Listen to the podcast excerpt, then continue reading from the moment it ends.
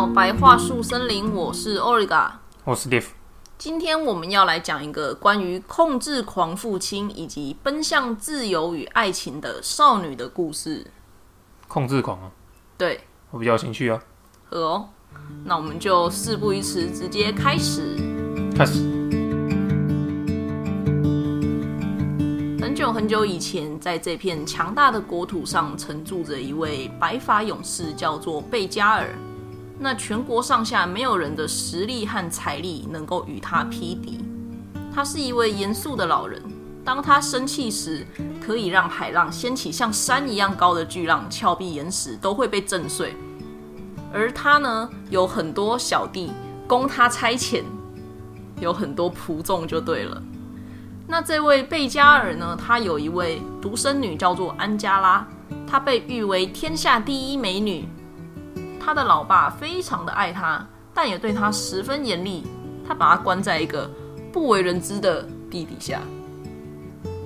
哦，反正穷尽起来就对了。对，你不觉得这边超诡异的吗？什么叫做他的老爸非常的爱他，可是把他关在很深的地窖里？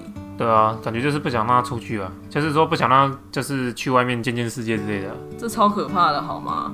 如果有谁的爸妈吼以爱之名对你们做这样的事情，请打一一三，谢谢。还是说是因为我女儿太美了，不能让她随便出去？不管怎么样，不管是什么原因，你这样子就是错的，请打一一三。对，马上打。怎么有人对你这样吗？没有了。好，好，我们继续。那老爸贝加尔啊，甚至就像你说的，不让他到地面上，不想让他看到外面的世界。那这样子的行为让美丽的安加拉悲痛欲绝，因为她非常的想要得到自由。嗯，一定的人关脚都是这样啊。嗯，那某一天，一只从贝加尔领地的西边一个叫做叶尼塞的嗯领主吧，领主，嗯，叶尼塞的这边，他的这个领地呢，飞来到贝加尔这边。那这只海鸥就坐在悬崖边。谈论起在叶尼塞那边生活的自由奔放，当然他也谈论到了这个叫做叶尼塞的英俊领主。嗯，那就这样子，无意间听到这段对话的安加拉不禁陷入了忧愁，因为他十分向往海鸥口中所说的那个自由自在的生活。我以为他是羡慕他很羡慕，没错啊。可是他同时也又忧伤，对自己的处境感到十分的悲伤。过一阵子，安加拉又再次的从下人那边听说了关于英俊的叶尼塞的相关的事迹，所以他越听越烦闷啊，就觉得好像大家都自由自在，自己一个人被关在这个不见天日的地底。所以最后，安加拉决定我自己去见叶尼塞。被酸啊，被绕跑啊。但该如何逃离地牢？如何逃离坚固的高墙呢？这时，安加拉就向众神们祈祷：“神啊，请赐给我力量吧！”也是这种。对，他就说：“啊，亲爱的众神啊，可怜可怜我吧！我被贝加尔就囚禁在这里，请赐给我勇气和力量，帮我把这个把我关住的岩石搬开，让我逃离这些石墙。”嗯嗯嗯。不过他的祷告就不意外的，因为老爸是个控制狂。当然传到了贝加尔那边，嗯，这样还知得到，所以他得知了自己宝贝女儿竟然想要逃离自己的身边呐，把她关得更紧了，并开始在邻里间帮她寻找新郎，因为他不想要把女儿送到遥远的西方，因为刚刚我说过叶尼塞的领土是在西边，对啊，对，他表示说他知道他自己女儿的个性啊，他只要出去一定就要很远的地方，Never return，对啊，应该是这样，好了。这真的是控制狂父母会做的事情，你不觉得吗？就是你从小到大，然后连你要嫁给谁，你要娶谁，都帮你决定好。那到底是谁结婚？是你结婚吗？哦，超愤怒的。而且我觉得搞不好他老爸没有关他的时候，没有，他根本不会想要去那么远的地方。根本不会啊，你就是物极必反啊。关久了就变得变那样。对啊，超可怕。好了，嗯。所以最终啊。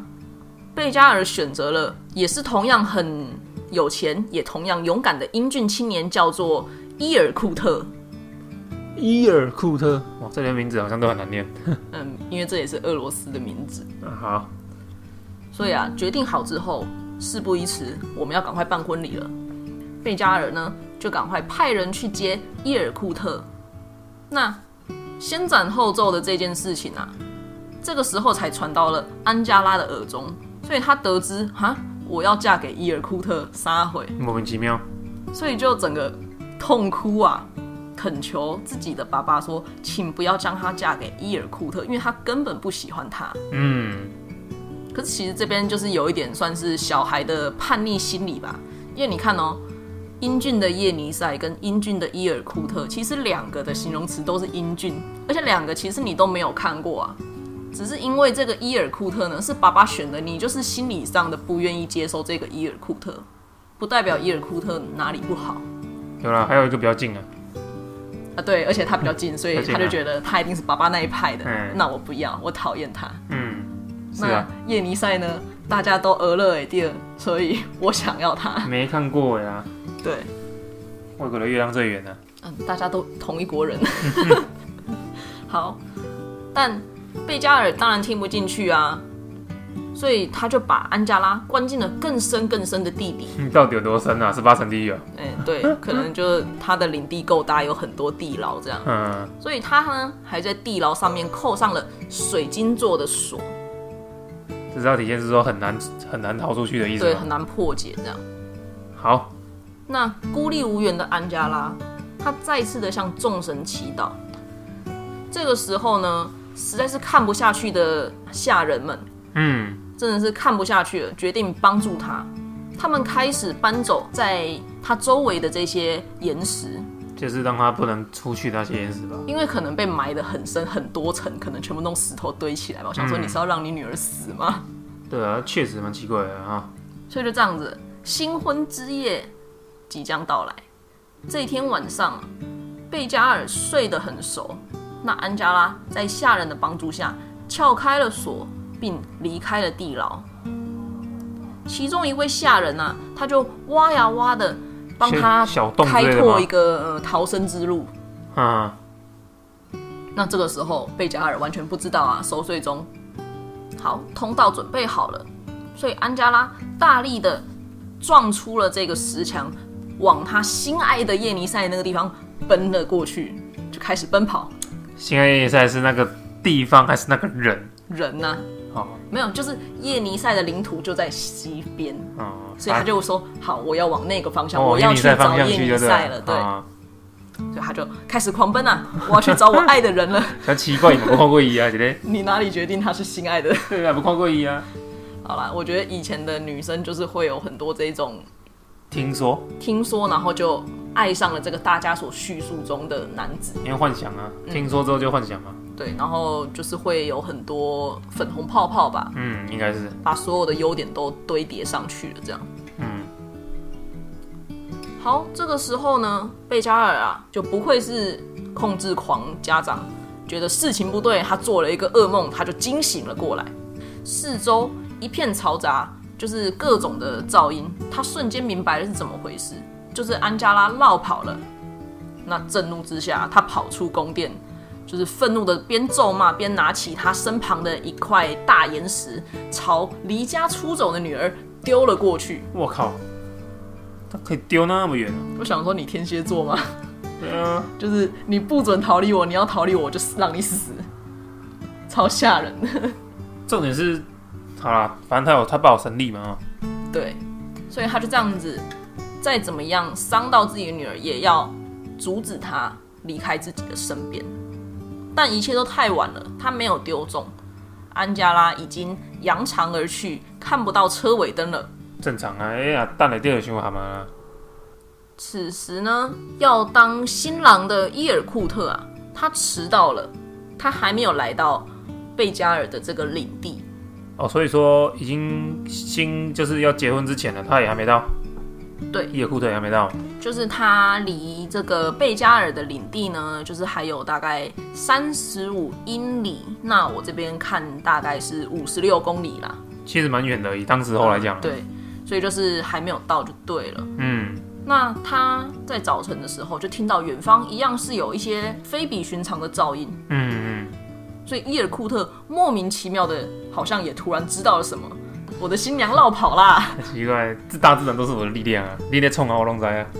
啊，原来啊，他也是透过了下人知道了英俊的叶尼塞以及对叶尼塞 有所爱慕的安加拉的事情，所以他非常的愤怒。伊尔库特他决定也要在呃阻止安加拉的这个任务上参一个角色，他也要阻止安加拉，因为自己被悔婚其实还蛮丢脸的嘛。所以呢，他改变了他的前进方向，因为他知道往叶尼塞是哪一条路嘛，所以他就是也是呃算是切西瓜的方向往安加拉应该前去的方向杀了过去。要堵他就对了。对，那不喝咖仔都要迟到，但这很困难啊。因为他虽然想要切西瓜、捷足先登去拦截安加拉，但是俄罗斯的地形啊，并不是那么的呃轻松，可以让你切西瓜的。对啊，所以他好不容易穿过了山谷的时候啊，同样的为时已晚，安加拉已经用冲百米的速度跑得远远的，他已经快要奔向叶尼塞了。我觉得那个。就是安加拉奔向叶尼塞很有画面感，感觉他可能是当做在百米赛跑吧？对，就是像在参加马拉松之类的。因为他的那个算是长时间被囚禁的那个痛苦啊，已经胜过了他的疲累了，积蓄已久啦。嗯，一口气爆发。就这样，安加拉成功抵达了叶尼塞的领土，而他跟叶尼塞呢，就这样子。幸福的度过了往后的日子。其实我有发现，好像他不是祷告两次吗？嘿，然后都好像都没有帮到他，都是一些下人啊，或是什么类似那种臣子之类的在帮他。哦，这个其实众神啊，应该是有帮安加拉的。那他们在哪里帮他呢？我自己对于故事的解释啊，我觉得是在那个。呃，贝加尔丢出去的那颗石头，其实是一个叫做萨满石的石头。那这个萨满呢，我不知道大家有没有听过一个宗教叫做萨满教？好像没听过。就是俄罗斯雅俄那边有一些少数民族，或者是像韩国那边也有萨满教。嗯嗯，我没有办法讲的很详细，不过这是一个嗯比较传统的民族信仰。所以这个他丢出去的石头啊。我自己把它解释成说，就是有神力护法，所以这个石头呢，至今仍在他丢出去的那个位置，完全没有动。嗯，那贝加尔呢，他至今仍幻想着要追上那个逃亡的女儿。如果有人可以把那个萨满石给移开的话，那贝加尔就会跳出来追上他的女儿，并将沿途一切都给淹没，这样，因为他有神力嘛。所以等于有点像是那颗石头镇住了，呃，贝加尔去追他女儿的路。应该说，那萨满石说他的可能也有神力啊。对。啊，他也没办法移动他了，所以他出不去了。对。那我这边呢，就要来讲一下这个故事迷人的地方在哪里。嗯。因为我们刚刚讲到，像这个萨满教或者是什么，其实他们算是一个传统的民间信仰嘛。嗯。所以它是在一个万物皆有灵的这种。条件下所诞生的，对，诞生出来的故事。那什么叫做万物皆有灵呢？就是有点像是我们以前的人呐，会崇拜太阳啊，崇拜月亮啊。树木特别的巨大，那就是神木，它一定有神，嗯，有神力，这样才有办法这么大棵，或者是。呃，哪一条河流特别的清澈，支撑一整个村庄的重要水源的话，那这个村庄人可能都会膜拜这一条河流，嗯之类的。然后可能就是会有些献祭啊什么，这就是所谓万物皆有灵。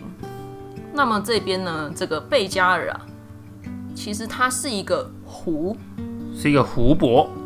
对，那它其实呢是一个嗯。世界上最古老的湖泊，就是据研究大概有三千万年，我觉得还蛮蛮长的，很久了啦，应该比人类的历史还要长了吧？嗯，然后它是一个呃，全世界最大的淡水湖，就是在地图上面看得到。如果你现在打开 Google Map，在俄罗斯那块，你也不用放大，你就看到一条长长狭长型的蓝色，那一条那块就是贝加尔湖。嗯，这一条我特别去看了一下，确实有了，而且很明显，没错了。它只比台湾的面积还要小一点点而已，对，台湾再差一点就可以塞进贝加尔湖里面，就好了。对。那刚刚说它是全世界最大的淡水湖嘛？那如果以不分那个咸水跟淡水的话，它是世界排名第七大这样子。那这个故事我觉得最引人入胜的地方就是，它这个贝加尔湖，因为它真的太大了，所以很多周边的山呐、河流都是流向贝加尔湖。总共有三百三十六条河流是流进了贝加尔湖。嗯，那就这样，唯一一条从贝加尔湖流出去的呢，就是这个叫做安加拉的河。难怪他会逃走。那你不觉得这个真的很厉害吗？就是你看哦，一个那么大的湖，三百多条都流向它，可是就是唯一一条河是流出去的，就是安加拉。从贝加尔河流出去嘛？对，所以就是因为这样子，所以才有了这个贝加尔湖与安加拉的故事。搞不好是因为这个故事之后，那个河才这样流出去的，不是因为河才有这个故事啊。以前的人也是很厉害，想说这个地方那么大，他们要怎么去整个贝加尔湖走一圈，然后。发现了这个故事，还有就是安加拉的河的尽头到底在哪里？它的尽头是这样子，一路跑到了叶尼塞这个地方。应该是说，你看三千多年、三千三千万年嘛，人类有很多时间可以去研究的。嗯，然后刚刚讲到的那个被悔婚的伊尔库特啊，它也是一条河。那刚刚我们不是说他切西瓜想要去拦截安加拉吗？嗯，所以它的那个流向啊，就是。安加拉从贝加尔湖离开，一路流向了西边的一千七百七十九公里的这个河流上啊。嗯，伊尔库特河呢，它就是有点从靠近贝加尔湖南边的地方呢，截了一条线，接到了安加拉那边。所以伊尔库特这个它只流向安加拉，它没有流向贝加尔。对，它没有流向贝加尔。哦。然后这个伊尔库特啊，它周边的城市呢，就也是一个在。俄罗斯真实存在的一个叫做伊尔库茨克的城市啊，它是亚俄那块地方最大的一个城市。嗯，我去过，感觉这个城市就是用这个河去命名的。对对对，就是伊尔库特，然后变伊尔库茨克这样子。而且也是因为这样才知道说伊尔库特已经追不到他，因为他切西瓜的地方真的是在安加拉绕跑的很前面的那一段。对啊，而且重点是安加拉河最后就是。一定流到那个啊叶尼塞。对啊，我觉得针对贝加尔湖啊，它真的是太多故事，而且太多可以补充的东西，所以我觉得我要继续讲贝加尔湖。我们刚刚有讲说它面积很大，而且它是狭长型的，所以它等于是从温带地区到寒带都有。所以有时候就是可能比较靠南边的这个伊尔库茨克周边的这个地方的贝加尔湖呢。就是是没有结冰的，没有结可是如果你往北方走的时候，它的冰层是很厚的。如果大家有看 Instagram 上面的照片，贝加尔湖很常被一些有名的摄影师拍一些那种冰的断层面，超级美，那真的超美的。就是说一一边有冰，一边没冰吗？嗯，也不是，就是一整块冰，然后超级厚。哦哦，了解。嗯，然后它那些冰块，大家拍起来都不一样，真的超美的。我那时候去就是也是有去那个没有结冰的地方，然后也有去有结冰的地方。哦，然后这个贝加尔湖啊，刚刚有说它是最大的淡水湖嘛，那它的湖啊被大家誉为所谓呃最蓝也是最干净的湖。嗯，那大家都说去那边那个湖水啊是干净到可以舀起来直接喝的这样。哦，感觉过滤的很干净了呀。我那时候去的时候，真的有人拿着那个保特瓶装水啊，要去装水。那我自己是弄手舀水起来喝，就是很透清凉这样子。冰的吧？嗯，对，应该都是冰冰冰凉凉那种。嗯，然后因为它面积很大嘛，所以它周边啊有一千七百多种动植物栖息在这里，而且有三分之二是特有种，所以很多科学家是在这附近，就是对那些特有种做研究这样。那其中像比如说贝加尔海豹，就淡水海豹，那还有贝加尔鲟，也是世界上唯一的淡水海豹跟淡水鲟这样子。然后贝加尔湖啊，它在一九九六年呢被列为世界自然遗产。哦，世界自然遗产呢？嗯，然后我对那边的印象啊，就是我每天都在吃一个叫做贝加尔白鲑的一种淡水鲑鱼。可是呢，在我查资料的时候，发现说这个叫做 Omly 的白龟呢，它在二零零四年被列为濒危物种。那我想说，那是什么时候吃的？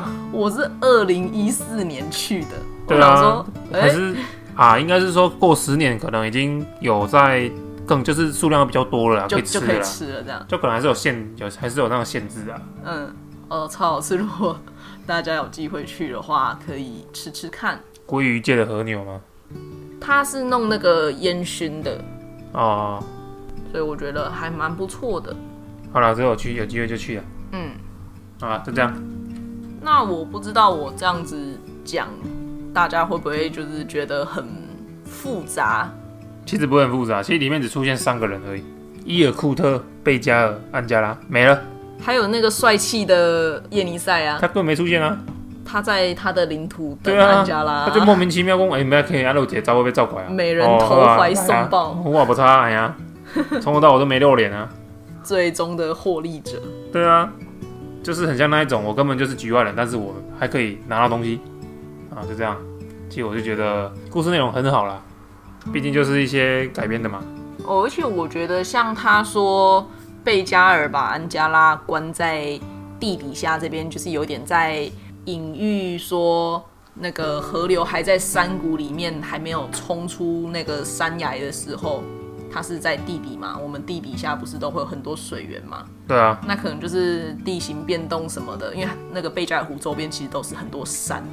对啊，它那边的路啊，你知道吗？沿着安加拉那条河要往伊尔库茨克的那个路啊，嗯，是 V V V W W W 的那一种上下上下的坡道。哦，就是比较曲折之类的。我那时候开车的时候。不是我开车，我坐车的时候，我看那个前方的道路啊，我真的觉得一堆 W 超可怕。嗯，所以就是他们是一个很崎岖的那种山崖的地形，所以就是说安加拉终于呃破了这个地窖冲出来，就是有点像是说这个埋藏在山里终于冲出来变成了一条河。那可能因为地形高低的问题，它就流向了叶尼塞。对啊。对，所以我觉得他把整个这种自然环境的这些东西拟人成一个这样子很脍炙人口的传说故事，我觉得我自己还蛮喜欢这个故事的。我希望我有把它讲的很好听，是不错啊，我觉得很好啦。嗯，那如果就是我真的讲的太复杂，或者是大家需要配着地图一起听故事的话呢，就去我们 Instagram 上面，我有附上一些。网络上找到的地图有标示说谁是安加拉，谁是贝加尔这样子，然后你们可以配着看。我希望让你们多少知道，深入其境。对对对，会觉得这个故事很厉害，会觉得自己是安加拉。嗯，哦，然后那个石头，那个萨满石也真的就是在贝加尔跟安加拉河的交界处，难怪追不上啊。我是知道这个故事之后，我才去到这个城市，所以我在那个城市就是看的那些地方，我都觉得那个让我圣光充满的感觉。哦，好啦，我是觉得搞不好，就我刚讲了，先有神再有那个河流也说不定啊。是没错，只是就是说你现在身处在这个传说故事的场景里面，会有一种莫名的感动。嗯嗯，尤其是那个大自然。的环境真的是非常的美，真的。所以我觉得贝加尔湖应该也是一个我会建议大家一生一定要去一次的地方，都是必去的这样啊。嗯，办法，其实全世界必去的地方太多了。嗯，因为像那个时候我是自己一个人去旅行的，所以就没有人可以分享这些东西。嗯，比如拍照，对啊有拍照。我还有去看那个淡水海豹表演呢，超可爱的。哦，那是有人演的，那那那那是有人驯那个驯养的。对，有有人在养，也有野生的。哦，嗯，很可爱。好啦，就这样子。希望今天的故事大家会喜欢。嗯，我还蛮喜欢的，我自己啊。那就欢迎帮我们按下订阅的小按钮，或者是给我们评分留言。那也欢迎追踪我们的 Instagram，叫做白桦树森林 Once Upon a Time，嗯，或者是英文的话就搜寻 Birch Forest 底线 Once Upon a Time，嗯，就可以了。好，那我们就下一棵树见喽。下一棵树见啊！拜拜，拜拜。